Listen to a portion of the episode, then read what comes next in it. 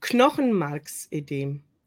Wenn du diese Diagnose kriegst, dann ja, bricht unter Umständen die Welt zusammen. Auf alle Fälle gehen die meisten Menschen mit Schockdiagnosen ja, in richtige Schocksituationen. Und Sanas hat heute ihr Thema mitgebracht, nämlich das Knochenmarksödem. Hallo Sanas. Hallo Helene. Vielen Dank, dass ich hier sein darf.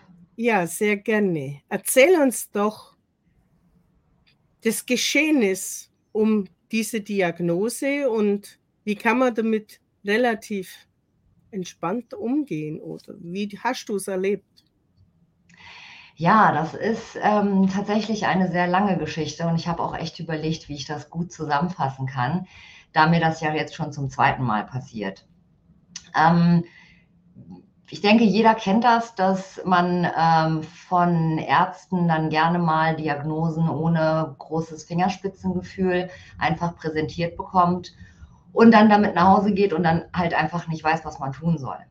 Ähm, das war beim ersten Mal definitiv so. Ich war mega lange in der Schockstarre und wusste nicht, was ich machen soll, total gelähmt von den Schmerzen und von der Aussichtslosigkeit. Das ist ja so, dass man nicht weiß, woher es kommt. Ähm, die meisten Ärzte sagen, äh, dass es gar keine alleinstehende Erkrankung ist, sondern nur eine Vorstufe der Nekrose, das heißt des Absterbens des Knochens. Das heißt, es wird auch die künstliche Hüfte besprochen, es wird die Not-OP besprochen, wo in den Knochen rein gebohrt wird, wo man aufgeschnitten wird und so weiter und so fort. Also es ist eine Flut an Hiobsbotschaften. Und Darf beim ich mal kurz einhaken? Ja. Du sagtest gerade Not-OP. Kann das brechen oder warum kommt es zur Not-OP? Also es ist so, äh, zum einen wird gesagt 100% Entlastung, weil durch das Körpergewicht kann, und das ist der Originalwortlaut, der Knochen platzen. Ne? Okay. Es ist ja Wasser im Knochenmark. Und dieses Wasser spielt Piano auf deinen Nerven. Das heißt, du hast Schmerzen im gesamten Bein. Ne? Und Nervenschmerzen, jeder, der das mal hatte, weiß, dass, dass es kaum zu ertragen ist. Ähm, dann gibt es die Variante, dass das Wasser so viel ist und so lange drin bleibt und nicht gut verstoffwechselt wird, dass der Knochen weich wird wie ein Pfirsich. Das ist auch O-Ton des Arztes. Ähm, und dann sieht man das auf dem MRT, deswegen werden sehr engmaschig MRTs gemacht. Und dann muss eine Not-OP stattfinden, damit die Nekrose nicht einsetzt. Und da wird man dann seitlich am Generalstreifen, das heißt Verbindung zwischen Hüfte und Knie, aufgeschnitten. Der Muskel wird zur Seite gelegt oder durchtrennt, je nachdem, was möglich ist. Und dann wird ähm, reingebohrt in den Femur, also den Oberschenkelknochen, in den betroffenen Knochen und gehofft, dass dann sämtliches Wasser rauslaufen kann. Und dann sitzt man erstmal im Rollstuhl danach und hofft, dass da nicht irgendwelche Nerven durchtrennt worden sind und lernt dann wieder neu laufen. Das ist so Best Case von dem, was viele Ärzte erzählen. Also die sagen, das ist dein Weg. Dann kommt dann die Nekrose, wenn du das nicht feststellst, dass du einen Pfirsich statt einem Knochen in deinem Körper hast. Und ähm, ja, und dann kommt die künstliche Hüfte und dann war es das. Und die 100% Entlastung heißt, du bist halt auf Krücken unterwegs und dein Fuß darf den Boden gar nicht mehr berühren. Das heißt, du gehst auf einem Bein. Ähm, und man kann sich nicht vorstellen, wie schnell Muskeln sich zurückbilden. Man hat dann so wirklich so ganz schmales Beinchen, das, was eben entlastet wurde, und dann ein ganz muskulöses anderes Beinchen. Dann verzieht sich noch die gesamte Statik und man wird langsam so zum, ähm, äh, zum Glöckner von Notre Dame, würde ich sagen. Ne? So alles verzieht sich halt. Ähm, und nach vier Monaten war es dann so, dass es bei mir rückläufig war beim ersten Mal. Und dann durfte ich mit 10 Kilo belasten. Das musste ich auch erstmal mit einer Waage ausprobieren. Was sind eigentlich 10 Kilo? Also, ne? Ähm, und mein Mann wollte mich schon bei den Paralympics anmelden, weil er der Meinung war, keiner jettet so schnell äh, mit seinen Krücken von A nach B. Ich bin sehr ungeduldiger Mensch das war einfach fürchterlich, da so langsam unterwegs zu sein. Ja, und dann durfte ich nach vier Monaten mit 10 Kilo belasten und nach sechs Monaten war ich die Krücken los. Das Ödem war dann nach 36 Monaten, also nach drei Jahren, insgesamt elf MRTs war es dann weg. Bisschen Nervenschmerzen sind geblieben, weil so ein Nerv, der 36 Monate lang immer nur so getriggert wird, der hat dann auch mal so Phantombotschaften, die er dir sendet. Ja, und ähm, das hat dann sehr lange gedauert, bis ich überhaupt wieder normal gerade gehen konnte, bis die Beine mich normal getragen haben. Du humpelst. Du humpelst, obwohl du gar keine Schmerzen hast. Du hast teilweise gar keine Verbindung zwischen Gehirn und Hüfte.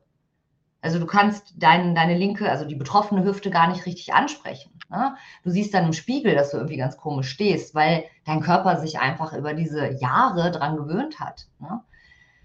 Und dieses Mal habe ich halt gesagt, nee, mache ich nicht. Das mache ich jetzt nicht. Das mache ich nicht nochmal. Ähm, ich bin selber medizinische Masseurin und habe dazu natürlich auch eine Expertise. Ein Knochen braucht Zug und Druck. Und wie soll dieses Wasser aus meinem Knochen verschwinden? Es verdunstet ja nicht, es verpufft ja nicht, es wird verstoffwechselt. Und für eine Verstoffwechslung braucht man Bewegung. Ne, wenn ich, also man kennt das vielleicht von bettlägerigen Leuten, dass die eben auch künstlich bewegt werden, damit da keine Osteoporose einsetzt. Also ein Knochen leidet unter Schonung. Heutzutage wird ja auch nach OPs, egal ob Knie, Hüfte, was auch immer, wird versucht, dass der Patient gleich in die Bewegung kommt. Warum? Damit da einfach ein Stoffwechsel ist, damit, damit auch das Implantat, die Nahtstelle, was auch immer, einfach vernünftig verwachsen kann. Und ähm, ich hatte sehr viel Glück mit meinen Ärzten, weil die eben auch auf dem neuesten Stand waren und eben nicht an dieses veraltete, bitte leg dich äh, nieder und beweg dich nie wieder ähm, festhalten. Und die haben mich dann auch bestärkt darin, weil ich gesagt habe, ich werde weiter Sport machen. Ich tanze halt unheimlich gerne. Ich bin wie so ein Floh. Ich will hüpfen und springen und das ist mein Stressabbau. Das ist mein Highlight am Tag. Und das durfte ich nicht machen. Also hüpfen, springen, ne, ist klar, das ist natürlich ein Trauma dann für den Knochen. Und ähm, also musste ich diese ganzen ekligen Übungen machen. Kennst du bestimmt, Helene, also aus der Physio, die so nach nichts aussehen und hier so alles abverlangen. Und ich mag keine Planks und ich mag nicht irgendwelche, ja, diese klassischen Workouts. Ne? Ich will zur Musik hüpfen, springen, Freude, Spaß haben, grinsen. Ähm, ja, all solche Sachen eben. Und da habe ich gesagt, nee, mein Ziel ist es, wieder tanzen zu können. Und mein Ziel ist es, so schnell wie möglich meinen Körper wieder in die Gesundheit zu bringen. Und weil diese Möhre besonders appetitlich war, entschuldige Helene, ähm, bin ich dem halt auch gefolgt und habe halt diese ganzen furchtbaren Übungen gemacht. Begrüßen wir bloß mal kurz die Bettina. Sie sagt, spannend zu hören, wie du damit umgegangen bist. Ja, da sieht man im Prinzip diese zwei Welten. Dieses erste Mal, dieses Ergeben in die Diagnose und der Widerstand, der dann in dir selber entstanden ist beim zweiten Mal, weil dann ja diese lange, diese 36 Monate hm. quasi vermutlich bei dir schon den Widerstand ausgelöst haben und dann deine normale Denkweise von deiner Erfahrung eher seinen Raum gefordert haben. Total, ja. Ja, dieser Widerstand, also schönes Wort. Ähm, ich nenne sie die Rebellin, die in mir steckt, die gesagt hat, nee, das lasse ich mir nicht nehmen. Das lasse ich mir nicht nehmen, das Tanzen und auch die Unabhängigkeit und die Gesundheit und meine Lebensfreude ähm, und nicht nochmal. Ich habe das gemacht, wie ihr das gesagt habt, nochmal mache ich das nicht. So, ich finde es halt schon krass, wie du vorher eben gesagt hast, dass man sofort mit dieser Not-OP kommt. Hm. Ja. Das ist total heftig, Helene. Ähm, da wird auch gar nicht irgendwie geguckt, was macht das mit meinem Gegenüber? Da wird runtergerattert. Die waren auch teilweise total sympathisch, haben auch so Späße gemacht oder ähm, äh, dann so, kennst du das noch, diese, diese Skelette, die es so in, in, so Filmen auch immer gibt? Und das haben die halt eben mit einer künstlichen Hüfte. Hat er mal rangezogen und der hatte auch irgendeinen Namen, den hat er dann irgendwie so, ich weiß es nicht mehr, Karl, keine Ahnung, ne? Und hier so, ne? Also das war auch schon irgendwie spielerisch, aber ich saß da wie vom Donner gerührt, ne? Und habe gedacht, oh, Moment, was? Ne? Also das war da würde ich mir wünschen, dass dem einen oder anderen ähm, kompetenten Arzt, das sind vielleicht tolle, tolle Chirurgen, aber dass da noch mal so ein bisschen Taktgefühl, Empathie, Fingerspitzengefühl mitgegeben wird. Und du siehst, meine Stimme rebelliert schon mit dem ganzen Erzählen. ja, ich dachte, solange du ähm, beschäftigt alles gut, alles gut. einfach mal weiter. Ja, das, die Empathie von Ärzten und Pflegern und alle, wo einem in so einer Situation begegnen, ja, ist halt und immer sehr tiefen Prozentsatz, wo man sich wirklich wohlfühlt. Kann, mhm. ich, kann ich aus meiner Erfahrung einfach so sagen. Aber die, die einem dann begegnen, die bleiben einem sehr, sehr stark im Kopf, wenn man so eine Person mal gefunden hat. Hm. Das stimmt. Also ich muss sagen, meine Orthopädin ist richtig toll. Ich habe da auch schon so viele äh, Patienten hin empfohlen, dass sie gar keine Patienten mehr annehmen kann. So voll ist die Praxis mittlerweile. Die hat richtig Bock auf das, was sie macht. Und die hat, ähm, die ist jetzt so begeistert, dass mein Ödem jetzt bei der zweiten Runde, ähm, da habe ich ja im Februar, Ende Februar die Diagnose bekommen und direkt beim zweiten, zweiten MRT, was ich im Juni hatte, war äh, das Ödem ultra klein. Also es war nur noch ein geringfügiges Ödem.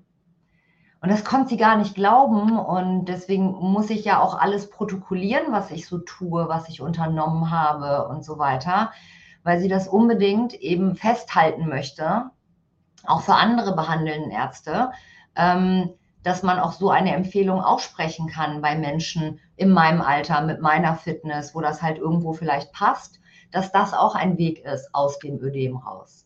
Weil das ist sehr unkonventionell, was ich gemacht habe, wenn man eben in die Fachliteratur guckt, wo man sich niederlegen soll. Ne? Und vielleicht einfach auch Menschen, die sich dem hinbewegen, also die wo sagen, ja, gib mir was, wo ich handeln kann und nicht, wo ich, wo ich nur bedient wird und handlungsunfähig in diese Opferrolle ergeben. Total, das ist auch ein super Stichwort. Vielen Dank, Helene. Das hat mich auch, also es ist auch widerstrebt dem Typ Mensch, der ich bin, diese Ohnmacht. Ne? Das, also ich habe es jetzt forciert, dass es wieder zurück in meinen Machtbereich kommt und dass ich nicht da sitze und warte mit meiner Ungeduld ne, und in dieser Opferrolle, dass es sich irgendwie von alleine richtet, sondern ich habe etwas getan und ich habe auch ziemlich unmittelbar gemerkt, es tut mir gut. Ich bin auf dem richtigen Weg. Und ich kann wirklich jedem nur empfehlen, immer wirklich in sich reinhorchen, jedes Gefühl zulassen, aber dann den inneren Kompass wirklich raushören, dem folgen, ein bisschen Verstand zulassen. Und wenn dann da ein Erfolg ist, ist dieser Erfolg so, so viel süßer als jeder andere, weil es ist deins. Ne? Kann also, ich also auch nachvollziehen, als ich das mit meinem Bein hatte, wo es ja hieß ähm, Amputation. Mhm. Und für mich kam das ja gar nicht in Frage. Und ich auch rausgefühlt habe, die Behandlungen tun mir gut, die Übungen tun mir gut. Und ich habe aber auch bei einer sofort gemerkt, die tut mir überhaupt nicht gut. Bin dann zur Ärztin und habe gesagt, also braucht sie mir nicht mehr eintragen weil ich kann kaum noch gehen nach dieser einen Sitzung. Und das hm. kann es nicht sein. Ich mache lieber die anderen Sachen mehr. Und wenn du dann halt auf eine Ärztin stößt, die dich versteht, also die unterscheiden kann zwischen denen, die halt chronisch nicht mitmachen und Menschen, die auf sich selber hören und auch mal einen Impuls haben, das oder das mache ich also man, man hat da schon zweischneidige Schwerter, weil es gibt halt wirklich die Patienten, die einfach ja sich völlig ergeben und sagen, jetzt geht gar nichts mehr, egal bei welcher Diagnose. Und mhm. dann die Menschen, die halt was bewegen wollen, die sagen, okay, ich habe das jetzt und wie komme ich jetzt schnellstmöglich wieder raus? Absolut, kann ich sofort unterschreiben. Das habe ich hier in meinem Geschäft eben auch mit meinen äh, Kunden, die zu der Massage kommen. Da gibt es eben die, die sagen, okay, woher kommt das? Was ist das? Was kann ich tun? Ne? Ich möchte nicht wieder an diesen Punkt, dass es mir so geht. Und dann gibt es die, die sich halt hinlegen und sagen, ist kaputt, mach heile, ich gehe wieder los, mach's wieder kaputt, dann komme ich wieder. So ungefähr. Ne? Aber da hast du vollkommen recht. Ich würde mir wünschen, dass jeder Mensch halt irgendwo diese Eigenverantwortung auch für sich übernimmt und merkt, wie, wie toll das ist. Das Verantwortung ist ja nicht nur Last, sondern das ist dein Machtbereich, da kannst du was ausrichten. Ne? Dieses Warten auf den Zauberstab kann halt auch eben nach hinten losgehen. Oder diese Tablettenfreude. Ne? Spielen in meinen Augen verschiedene Komponenten mit rein. Die Behandelnden, mhm. Ärzte, Pfleger, was auch immer, sind sie starr verhaftet in einem Ablauf, der so sein muss?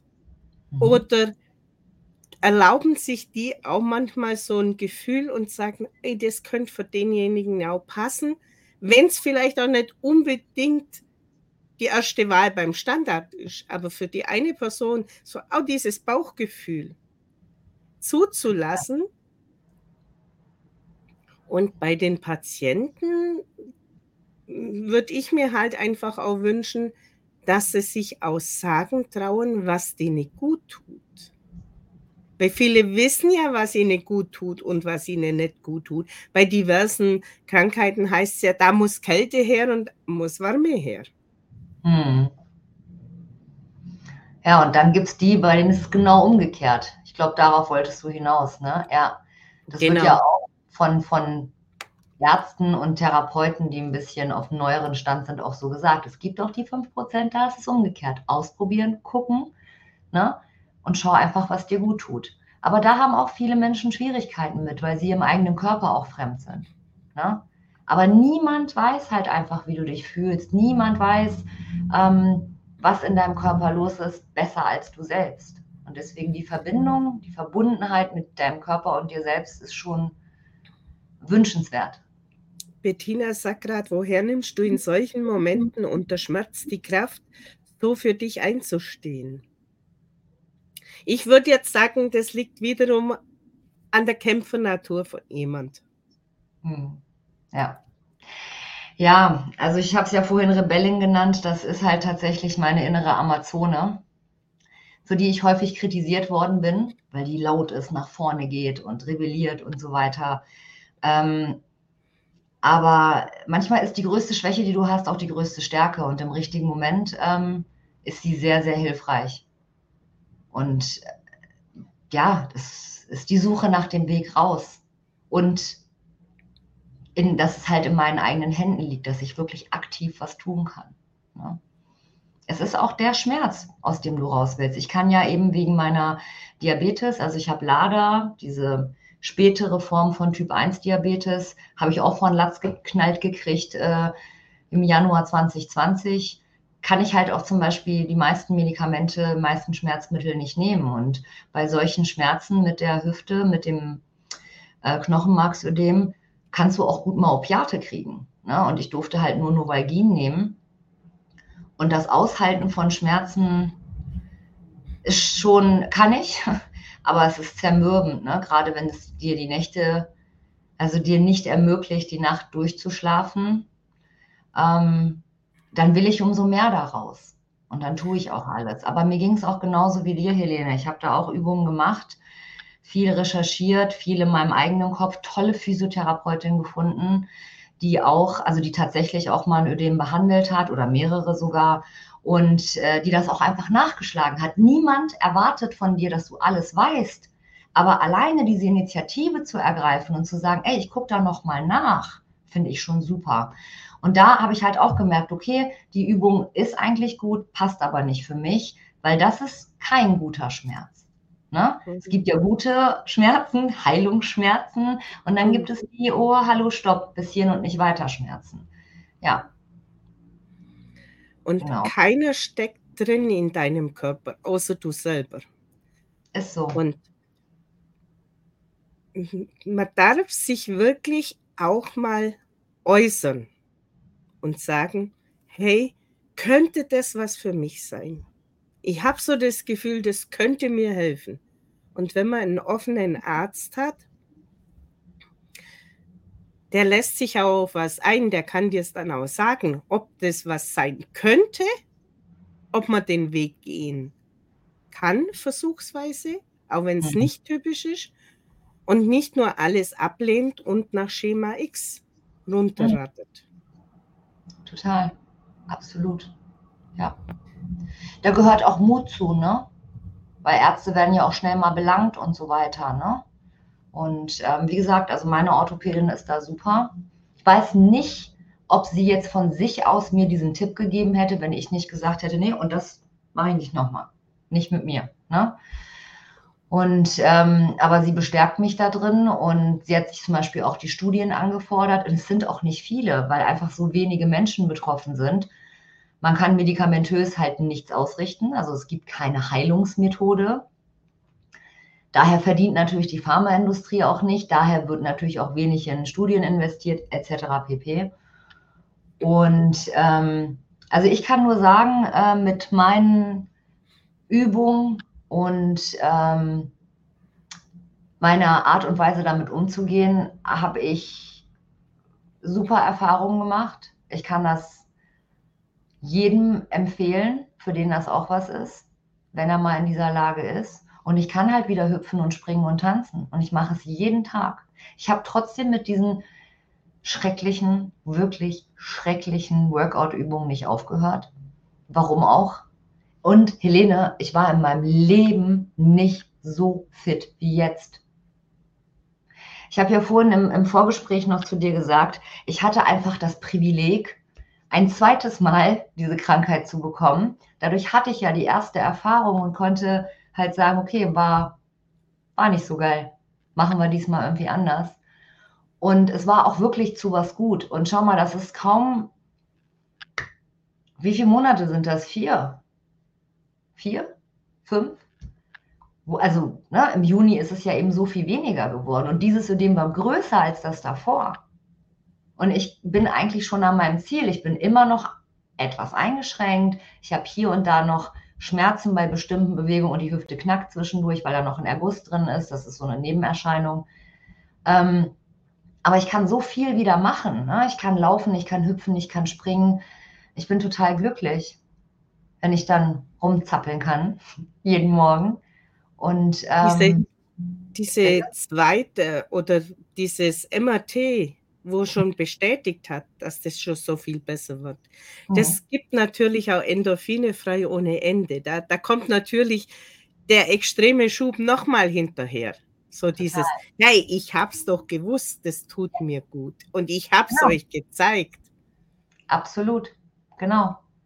Und ähm, ich wusste es ja auch vorher. Also noch bevor das erste MRT gemacht wurde und die Diagnose stand, wusste ich, das ist wieder ein Knochenmarksödem.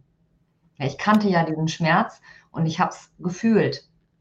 Und auch bevor das zweite MRT gemacht wurde und es dann hieß, es ist total stark zurückgegangen, es ist eigentlich nur noch geringfügig, wusste ich es ja vorher. Ich fühle mich ja, ich, ich bewege mich ja in diesem Körper. Ne? Ich habe ja die Schmerzen oder auch nicht und die Beweglichkeit oder die Einschränkung. Und das war toll, das nochmal schriftlich zu bekommen. Und jetzt machen wir äh, Ende August, Anfang September das nächste MRT um nochmal auf Nummer sicher zu gehen. Und ich bin da total zuversichtlich, bin mir da ganz, ganz sicher, dass das weggehen wird. Und ähm, das Tolle für mich ist halt einfach, was ich eben meinte, ich bin noch nie so fit gewesen. Also es hat mir einen Weg auch ermöglicht zu, zu Sport und Bewegung, den ich sonst, glaube ich, nicht gefunden hätte, weil ich das halt doof fand, sehr anstrengend. Und jetzt hatte ich aber halt diese appetitliche Möhre, hinter der ich herrennen konnte. Und zwar meine Gesundheit. Ähm, und ähm, ja, es geht mir super gut damit und ich habe auch, wie jeder andere, auch große und kleine Sorgen und Projekte vor der Brust und so. Und ich kann mich jetzt darauf zurücklehnen und es ist warm und weich hinter mir und es ist mein Sieg. Und es gibt mir so viel Vertrauen in mich. Es bestätigt mich so sehr, dass ich bei mir bleiben darf und mir vertrauen darf. Ich würde gern dieses Gefühl rausholen, dass ihr es mal anfassen könnt oder mal einen Arm nehmen könnte, ich würde das unheimlich gerne teilen, was das mit einem macht. Ich kriege auch gerade voll die Gänsehaut. Ja, kann ich absolut nachvollziehen. Habe ja auch zwei, drei solche Erfahrungen gemacht. Und auch gerade mit meinem Beinbruch, wo es ja hieß Beinamputation, bin vier Tage, nachdem ich aus dem Rollstuhl bin und zwei Tage, nachdem ich aus der Reha raus bin, stehend auf Messe angereist. Wahnsinn. Das Einzige, was ich mir erlaubt habe, war ein Geh, also so ein Wanderstock für die Wege zur Toilette, weil die dann doch über Steine und so ging. Das habe ich mir als einziges rausgenommen. Insgesamt hat diese Variante bei mir acht Wochen gedauert. Von OP mit Nahtoderfahrung, Wundbrand, Spastik und Diagnose. Und es hatte einfach bei mir keinen Platz, diese Diagnose. Die Mhm. kam dann an. Für mich war klar, dieser Tag Messe ist der Tag, wo mein Fuß wieder funktioniert. Und dazwischen darf er alles genießen, was er braucht. Und das war einfach eine Fraktur und deswegen wollten die das Bein amputieren? Ich habe einen dreifach Sprunggelenksbruch hingelegt mit Mhm. Knochensplitter im Gelenkspalt, Wundbrand. Zudem hatte ich ja schon Borreliose im Endstadium und Leichenvergiftung in meinem Körper.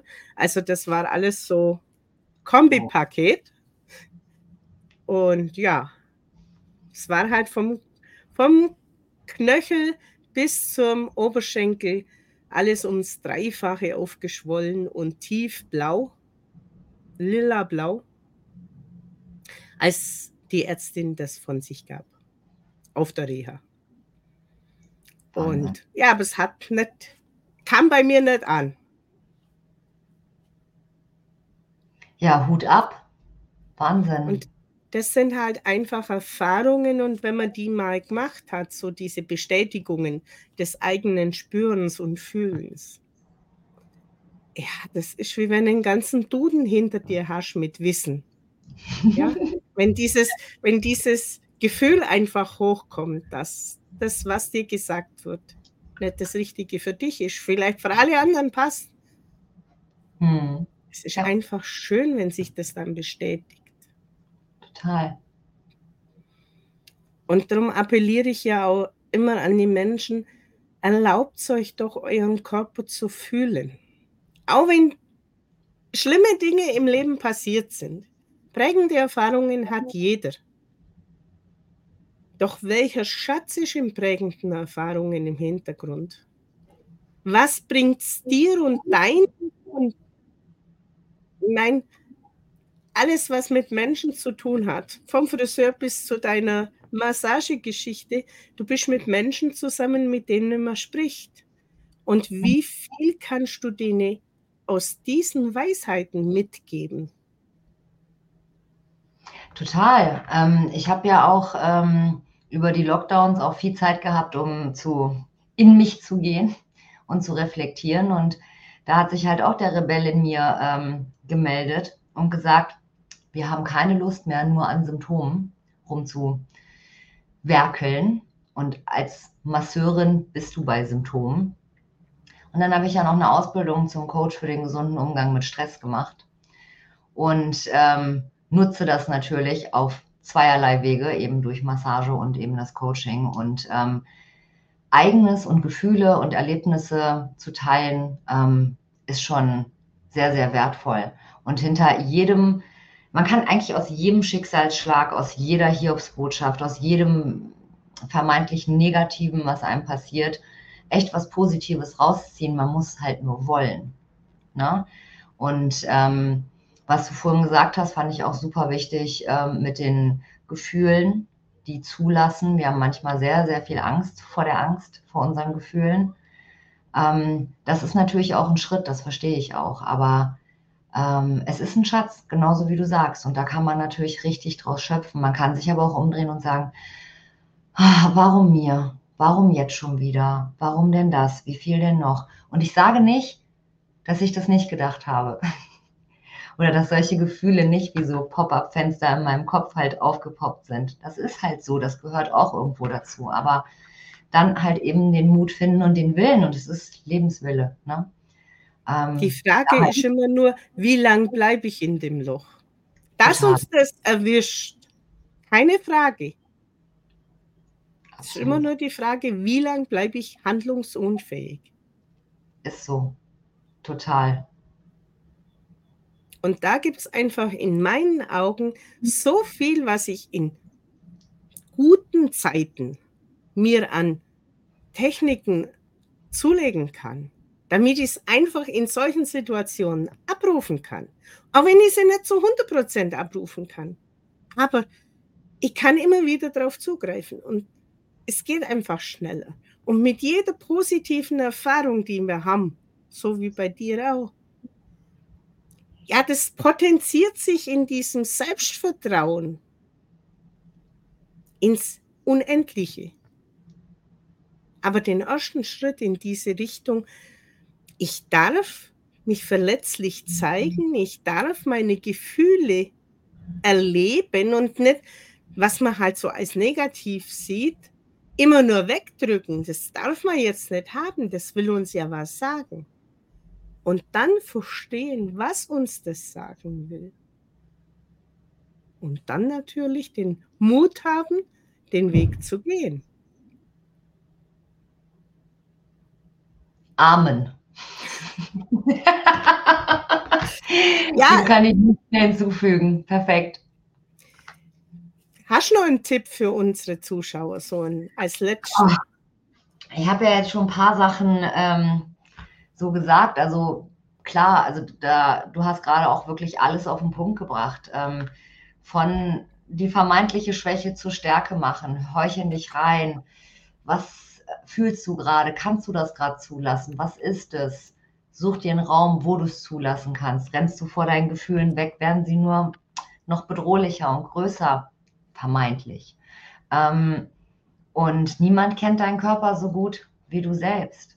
Also sei dein bester Erstversorger. sei dein eigener Arzt. Ne?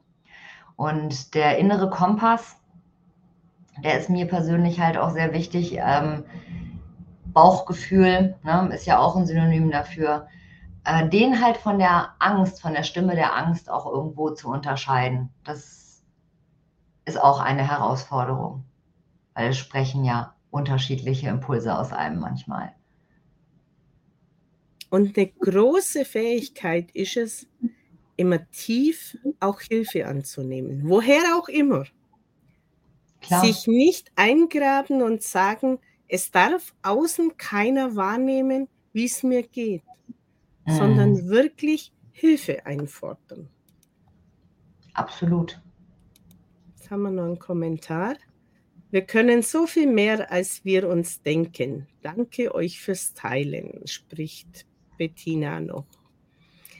Ja, es ist so vieles einfach möglich, wenn wir einfach den ersten Schritt mal machen, uns öffnen für unsere Sorgen, Nöte, was auch immer, einen Ansprechpartner zumindest zu suchen. Hm.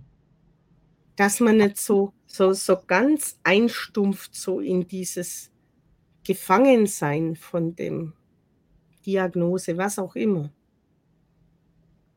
Absolut. Ne? Dass man eben auch Hilfe annimmt und ähm, es kann ja, es ist ja einfach nur Unterstützung, ne? man muss da nicht alleine durch. Und es ist, alleine kann es manchmal eben sehr schwer sein und zusammen geht es meistens besser. Absolut. Was du vorhin auch gesagt hast mit dem Potenzieren, fand ich auch, auch wieder einen schönen Ausdruck. Du bringst die Sachen richtig gut auf den Punkt, Helene, ganz ehrlich. Ähm, ich habe hab halt selber genügend solche Erfahrungen gemacht. ähm, wir haben das in der Ausbildung den Beweisrucksack genannt, den man so füllen kann. Ne? So, dass man dann halt sagt, okay, ja, das sammle ich. Ähm, bei dir waren es ja auch eher so Werkzeuge, ne? dass ich dann schon mal was parat lege für just in case, mein SOS-Kit und dann hole ich das Werkzeug raus und dann kann ich das Problem angehen, unter die Lupe nehmen, lösen, wie auch immer. Ähm, das ist auf jeden Fall richtig toll. Und es gibt ja auch Menschen da draußen, die möchten sich gerne wappnen. Ich gehöre auch dazu. Und ähm, äh, dass halt diese eine positive Erfahrung oder mehrere das Ganze potenzieren, das ist auch vollkommen richtig. Das ist einfach so. Das gibt auch so viel Vertrauen. Ja, das, da kommt mir gerade so das HB-Männchen, wo man früher hatte. Kennst du das noch? Ja, kenne ich. Ja, es, es lässt einen abheben, ja. Heute ist es eher das Red Bull-Männchen, aber es, es verleiht wirklich Leichtigkeit, diese Erfahrungen gemacht zu haben und die Bestätigungen zu bekommen, was Bauchgefühl so unwiderruflich einfach in den Raum gestellt hat. Das, das sind dann diese, diese Momente, wo es einfach nichts gibt, wo mir ein anderer runterziehen kann. Ja, und wenn du weißt, dass du das geschafft hast und Helene, du hast zwei Beine, ja. Mal abgesehen davon, dass du da direkt auf der Messe auch noch gerockt hast. Ne? So, das hast du nur dir selbst zu verdanken. Was ist das für ein Gefühl? Ja. Ne? Also das, das, sind, das sind Sachen, die kann dir keiner mehr nehmen. Genau.